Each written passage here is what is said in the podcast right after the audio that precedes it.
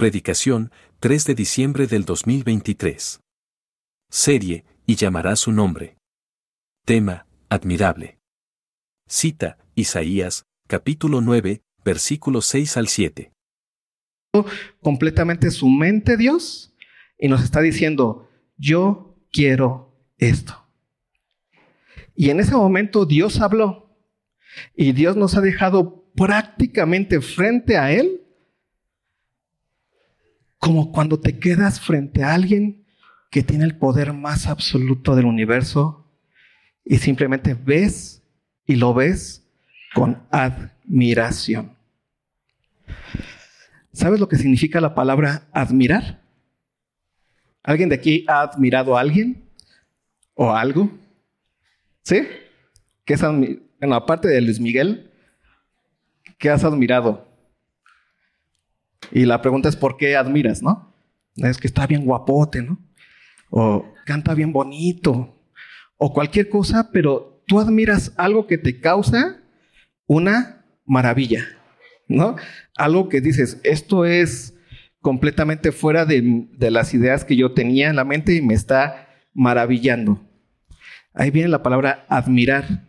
Obviamente la palabra admirar es ad, que es un hacia, y mirar es un ver. ¿No? Es, un, es algo que te jala la mirada, si lo quieres ver así. Entonces, cuando tú admiras algo, es porque este algo que estás admirando está haciendo algo que te llama la atención porque sale de tu control. ¿Has admirado cosas buenas? ¿O también te has quedado admirado de algo malo? Que de repente dices, yo no me imaginé que el Isaí fuera capaz de hacer esto. Y te quedas admirado. ¿Te ha pasado eso? ¿Alguna vez? Y es que me quedé admirado. ¿Por qué? Porque hizo esto o aquello y nunca me lo imaginé. ¿Qué significa otra vez admirarte de algo? Que eso no te causó a ti una maravilla, ya sea para bien o ya sea para mal te quitó de la idea que traías de lo que se podía hacer. Imagínate, imagínate que en el fútbol nadie antes de Messi podría hacer lo que Messi hace. Y cuando llegó Messi e hizo eso que nadie había hecho antes, te quedaste admirado de lo que Messi hizo. ¿Qué hizo? Te sacó de la idea que tú traías en tu cabecita de lo que podía hacer un, un ser humano con un balón. ¿No? Entonces por eso hay una admiración. O al lado negativo, Isaí, tú te imaginabas que Isaí era la persona más perfecta del universo y de repente te quedas admirado porque Isaí no te saludó. Y entonces no te saludó y te quedas admirado porque, no, pues yo me imaginé que Isaí saludaba a todo mundo. Y entonces no me saludó a mí y eso es que, ¿qué está haciendo? Te causa admiración. ¿Sí? Admirar es eso que te llama la atención. Admirable es aquello que en sí mismo es digno de ser admirado. ¿Hasta ahí queda claro? Sí, ¿no? Soy mal maestro. Vamos a Isaías, versículo, capítulo 9.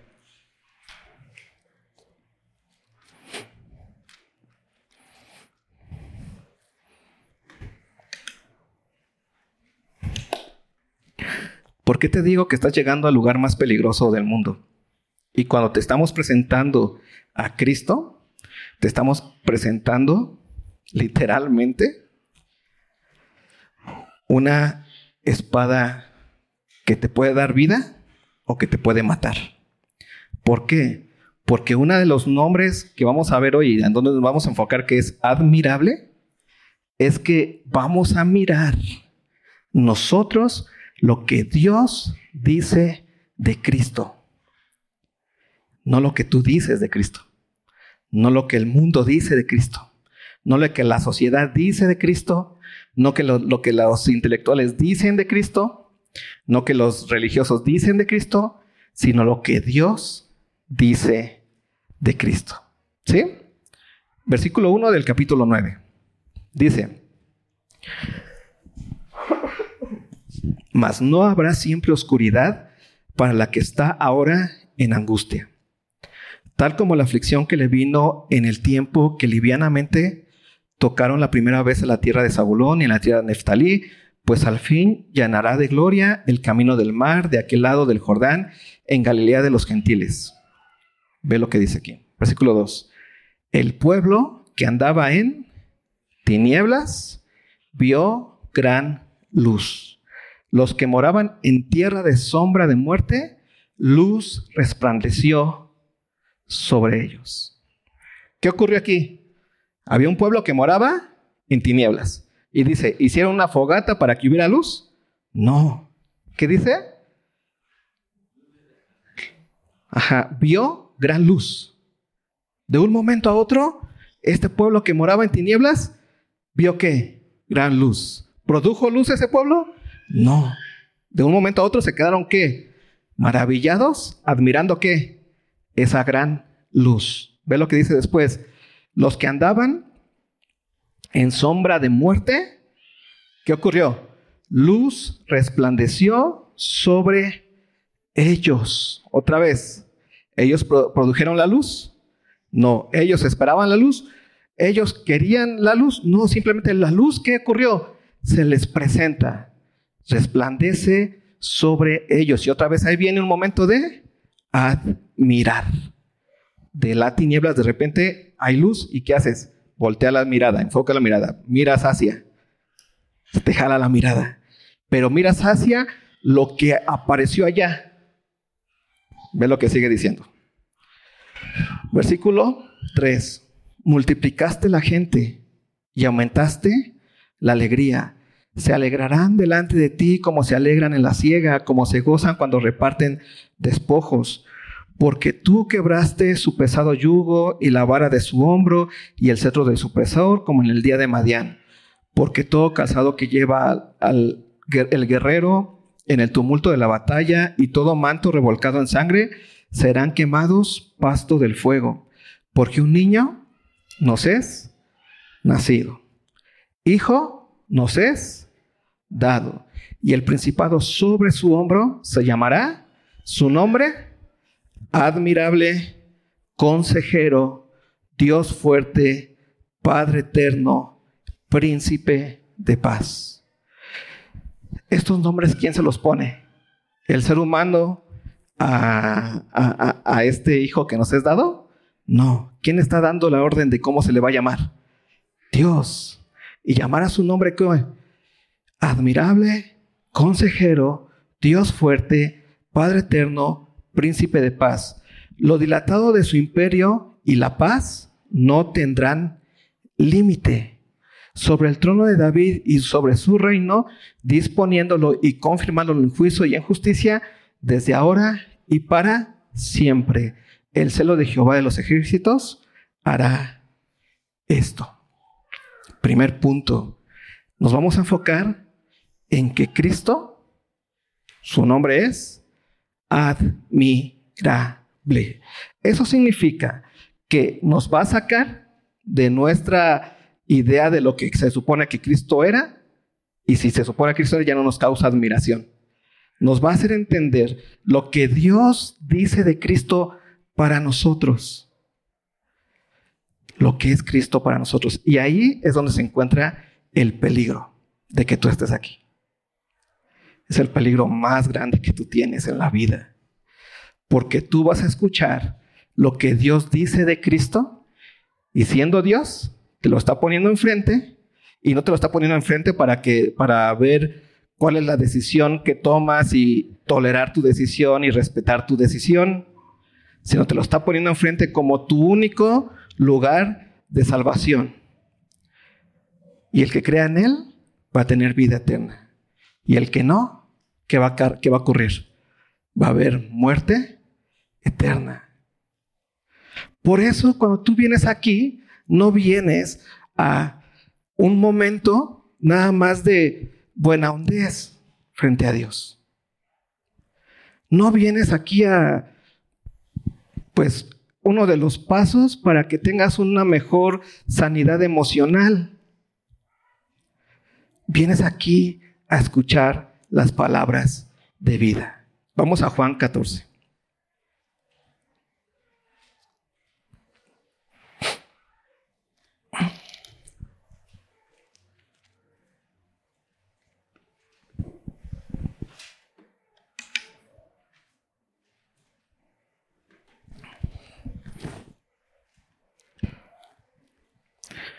Y otra vez se los vuelvo a decir.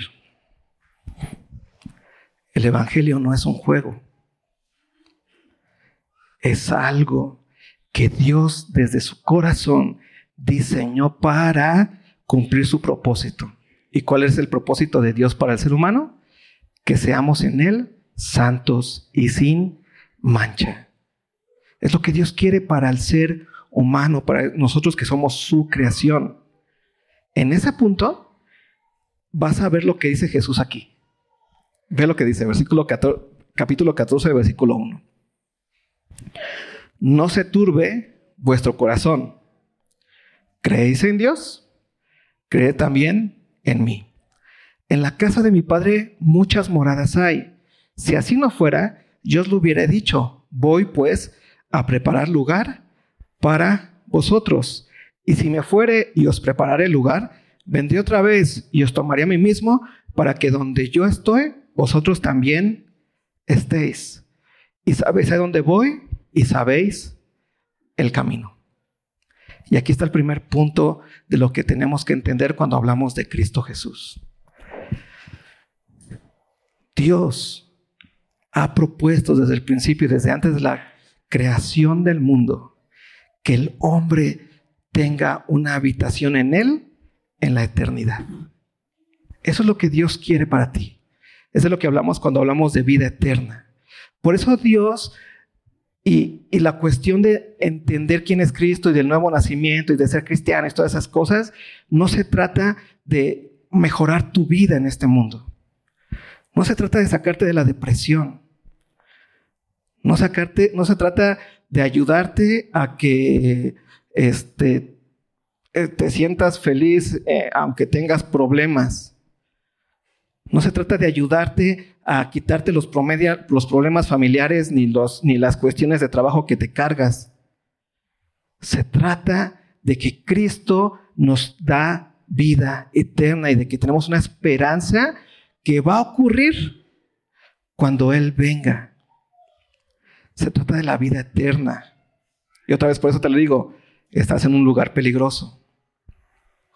Porque si tú solamente quieres tomar a Cristo como, pues alguien que me va a ayudar en, en lo que tengo que hacer porque voy a hacer mi, mi examen para tener un buen trabajo y le estoy pues, pidiendo a Dios que me ayude para lograrlo, entonces pues hay que ser recíprocos, yo voy allá, me aguanto lo que me dicen dos horas y me regreso a mi casa, ya cumplí y entonces él va a cumplir y tengo como que esa buena vibra de que me va a ir bien porque ando bien con Dios.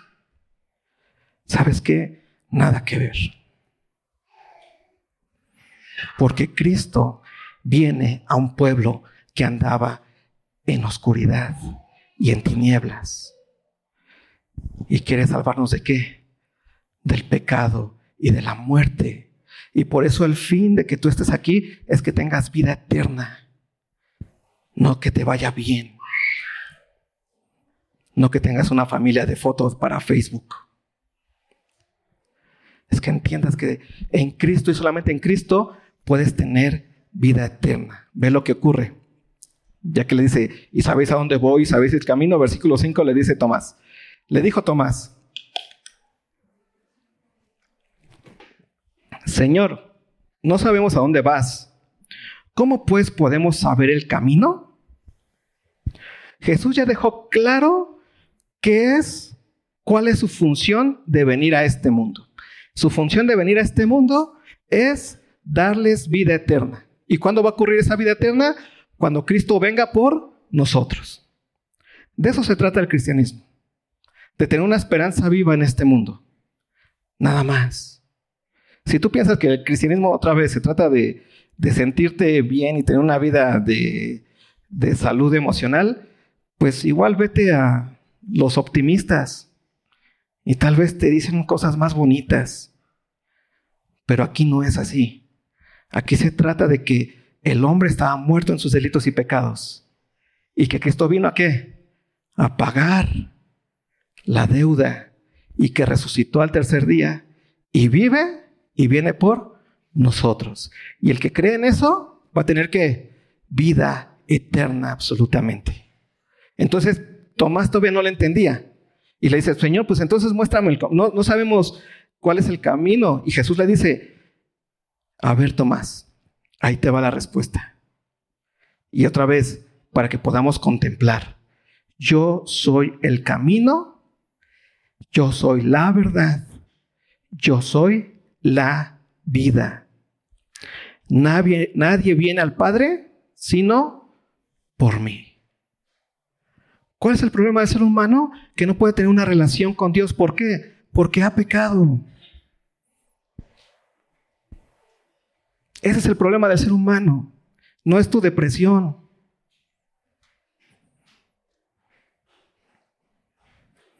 No son tus complicaciones con la enfermedad o tus problemas familiares. El, primer, el, problema del ser humano es el? El pecado. ¿Y qué vino a hacer Cristo? A darte palmaditas y a darte, este, no sé, un momento de eh, emotivo y a darte palabras de, de emotivas. No, vino a pagar tus pecados. Por eso dice, yo soy el camino, yo soy la verdad y yo soy qué? La vida. Y nadie viene al Padre sino por mí. ¿Qué significa eso? Nadie va a venir al Padre sin que Él haya lavado sus pecados. Y es una forma básica en la cual tú debes entender de por qué estás aquí.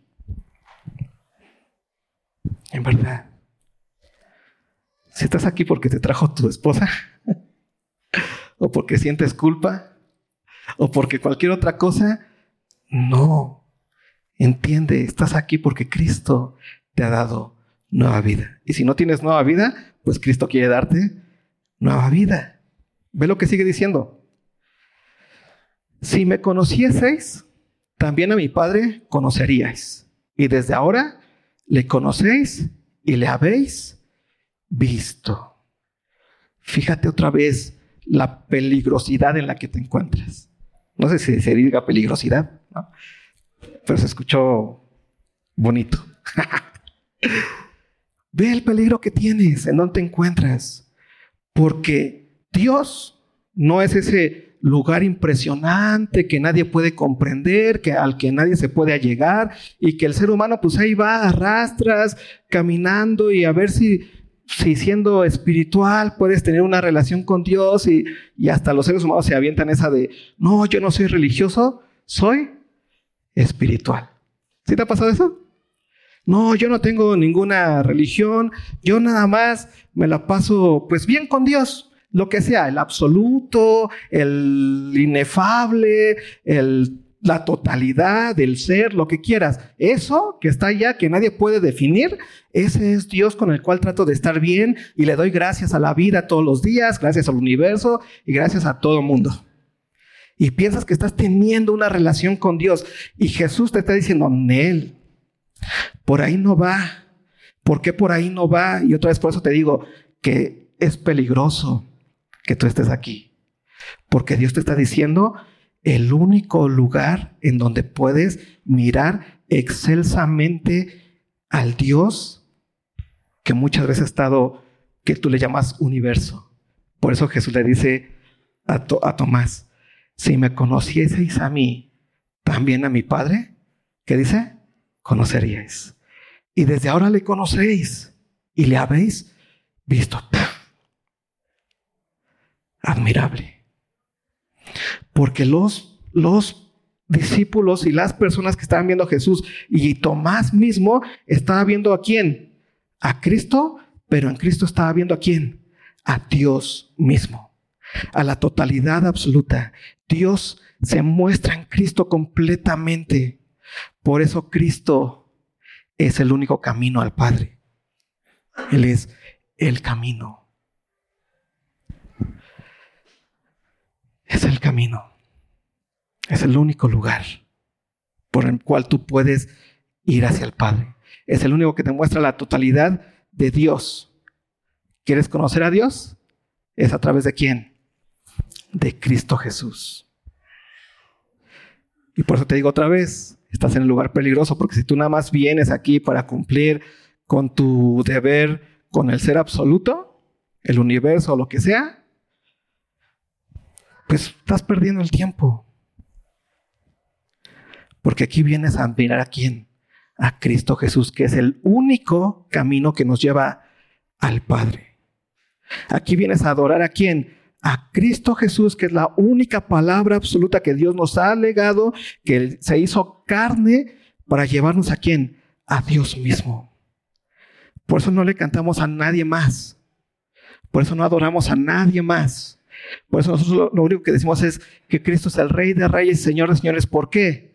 Porque al adorarlo a Él, estamos adorando a quién? A Dios. Porque Él es el único camino. Ve lo que dice después. Felipe le dijo, versículo 8, Señor, muéstranos al Padre y nos basta. Otra vez Felipe andaba haciendo como, como que no entendía, ¿no? No, pero sí, o sea, yo soy espiritual, yo sí creo en Dios, pero o sea, Cristo. Y ahí estaba, ¿no? Y le dice Felipe, bueno, va, pues muéstrame al Padre. Quiero ver al Padre y ya con eso ya te creo. Y me basta. Y ve lo que le dice Jesús. Jesús le dijo, ¿tanto tiempo hace que estoy con ustedes y no me has conocido, Felipe? ¿A quién le, le, pidió que le, que le presentase? Al Padre, ¿no? Y de repente Jesús le dice, ¿qué no me conoces? Porque Jesús es la voluntad, la manifestación de quién? Del Padre mismo. Ve lo que dice, el que me ha visto a mí, ha visto a quién. El que me ha visto a mí, ha visto a quién a Dios absolutamente. Y tal vez tú esperabas ver el universo así dando vueltas, tú esperabas algo impresionante. Y de repente Jesús dice, aquí está el Padre, aquí está Dios, aquí estoy. De eso se trata, cristianos. Tú no vienes aquí para, a través de un tal Cristo tener una relación con el infinito o el universo o estar en paz con el ser supremo. Tú vienes aquí a adorar al mismo Dios, que es en quién? En Cristo Jesús. Por eso solamente Él es el camino absoluto. Él es el que nos lleva al Padre. Y entonces Cristo también es la verdad absoluta. El que nos muestra completamente a quién? Al Padre, sus anhelos, sus deseos, y que tú puedas admirar eso. ¿Quién es Él? Él es el camino, la verdad y la vida. Ve lo que sigue diciendo. El que me ha visto a mí, ha visto al Padre. ¿Cómo pues dices tú, muéstranos al Padre? ¿No crees que yo soy en el Padre y el Padre en mí? Las palabras que yo os hablo, no las hablo por mi propia cuenta, sino que el Padre que mora en mí, Él hace las obras. Jesús es el camino, el único que te muestra al Padre. Jesús es la verdad, el único que te dice lo que hay en el corazón de quién? Del Padre, que es la verdad. Por eso nosotros somos una iglesia que hemos entendido que estamos en Cristo Jesús. Y venimos y adoramos a quién? A Cristo Jesús. ¿Por qué? Porque hemos nacido de nuevo y tenemos su identidad. Versículo 11.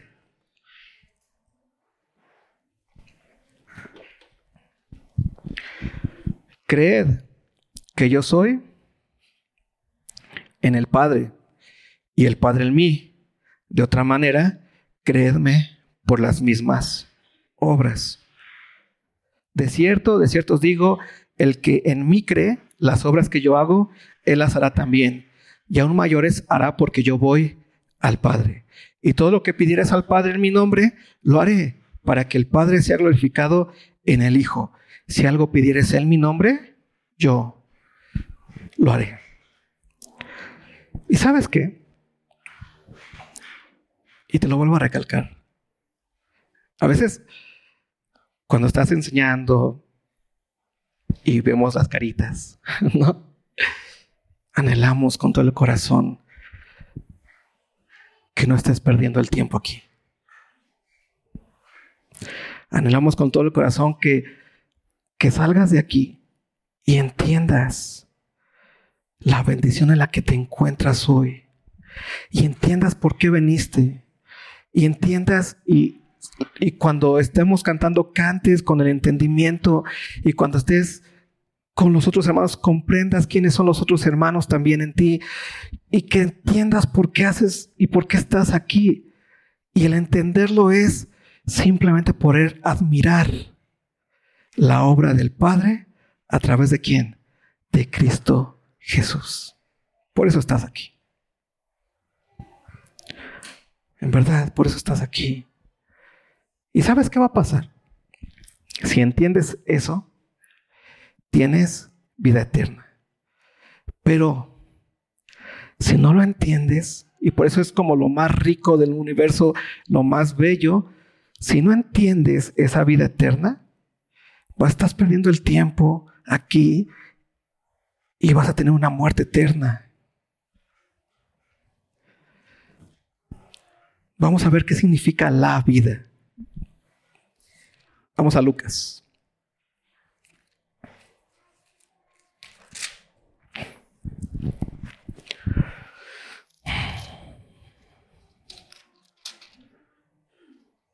Lucas capítulo 24.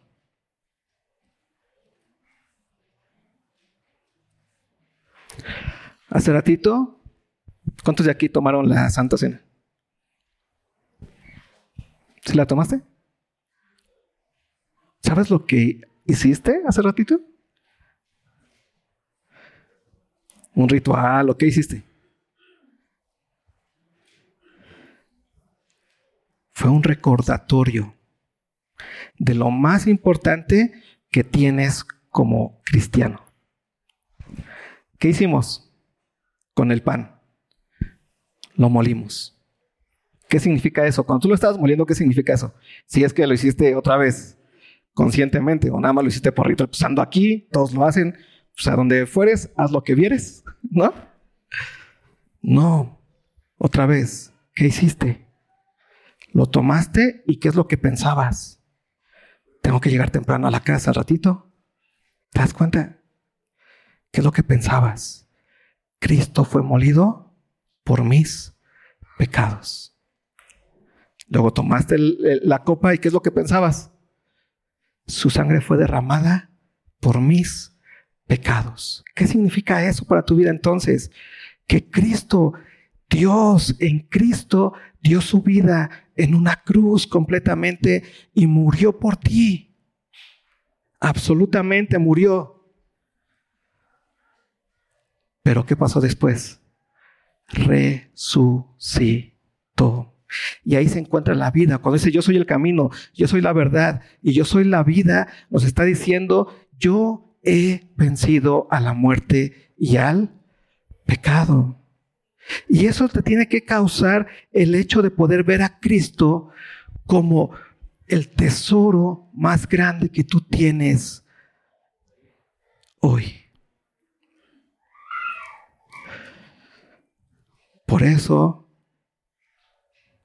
es peligroso que tú vengas aquí.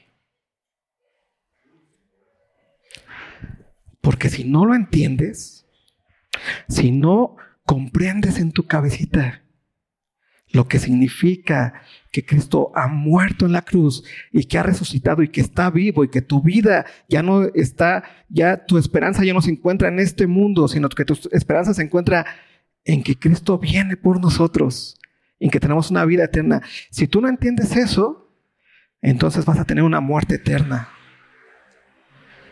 Y eso es una realidad. Si a ti no te emociona la vida eterna, es tal vez porque no estás entendiendo que existe la muerte eterna. Y que todos aquellos que están bajo el poder del pecado están bajo el poder de la muerte eterna. Y entonces no has entendido que Cristo venció el pecado y la muerte, que resucitó. Versículo capítulo 24 de Lucas dice, el primer día de la semana, muy de mañana, vinieron al sepulcro trayendo las especias aromáticas que habían preparado y algunas otras mujeres con ellas, y hallaron removida la piedra del sepulcro, y entrando no hallaron el cuerpo del Señor Jesús. Aconteció que estando ellas perplejas por esto, he aquí se pararon junto a ellos dos varones con vestiduras resplandecientes, y como tuvieron temor y bajaron el rostro a tierra, les dijeron, ¿por qué buscáis entre los muertos al que vive? Pero si lo entiendes, si comprendes que Dios resucitó a Jesucristo de entre los muertos y que Él está vivo sentado a la diestra del Padre, y no es un juego que tú lo escuches hoy. Se te está hablando la palabra de verdad en este momento. Y eso te puede traer, si no lo crees, te puede traer que muerte eterna. Ve lo que ocurrió. ¿Por qué buscáis entre los muertos al que vive? No está aquí, sino que ha resucitado. Acordaos de lo que os hablo cuando de lo que os habló cuando aún estaba en Galilea, diciendo: es necesario que el Hijo del Hombre sea entregado en manos de hombres pecadores y que sea crucificado y resucite al tercer día.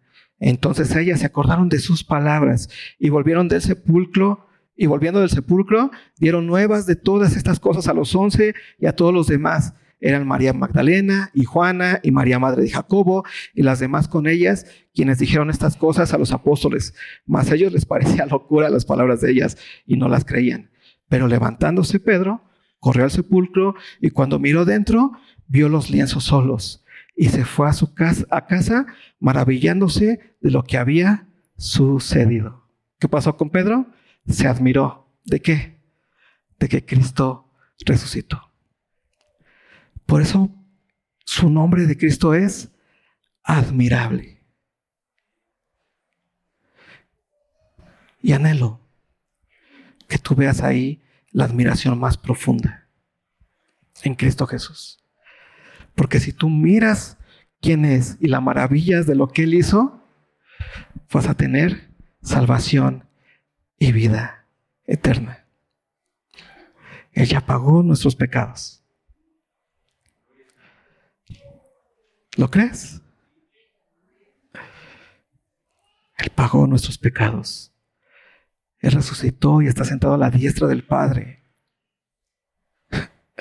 En verdad nos ha dado esperanza una esperanza viva, para poder entender lo mejor que tenemos, que es hacer tesoros en el cielo y no en la tierra.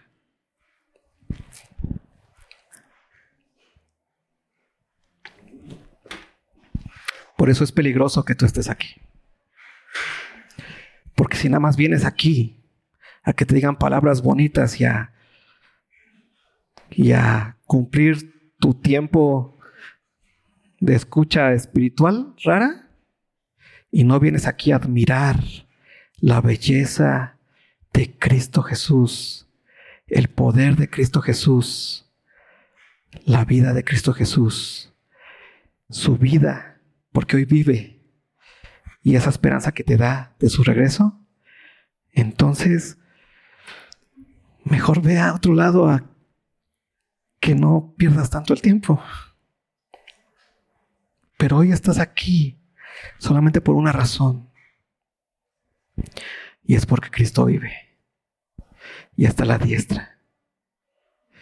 Y quiere que tú tengas una esperanza viva en Él.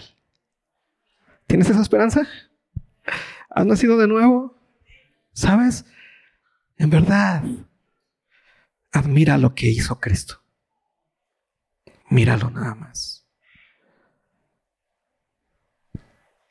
Señor, gracias. Y ayúdanos, Señor. a poder comprender tu hermoso evangelio día a día.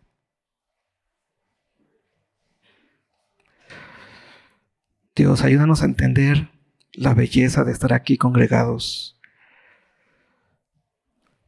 en tu nombre, Señor. En el nombre que es admirable. Ayúdanos a entender que no venimos aquí nada más a escuchar palabras de ánimo bonitas o que nos ayuden en nuestras frustraciones semanales, Señor. Venimos aquí a adorar al Rey de Reyes y Señor de Señores. Aquel que dio su vida, aquel que venció el pecado y la muerte, aquel que resucitó y viene por nosotros. Y viene pronto, Señor. Ayúdanos, Señor, a comprender esto que es lo más valioso que tenemos como hijos tuyos, Señor. Gracias por tu iglesia. En el precioso nombre de amado. Amén. Va a haber hermanos aquí adelante si quieren no pasar a orar. Dios los bendiga. Si Dios quiere, nos vemos la próxima semana.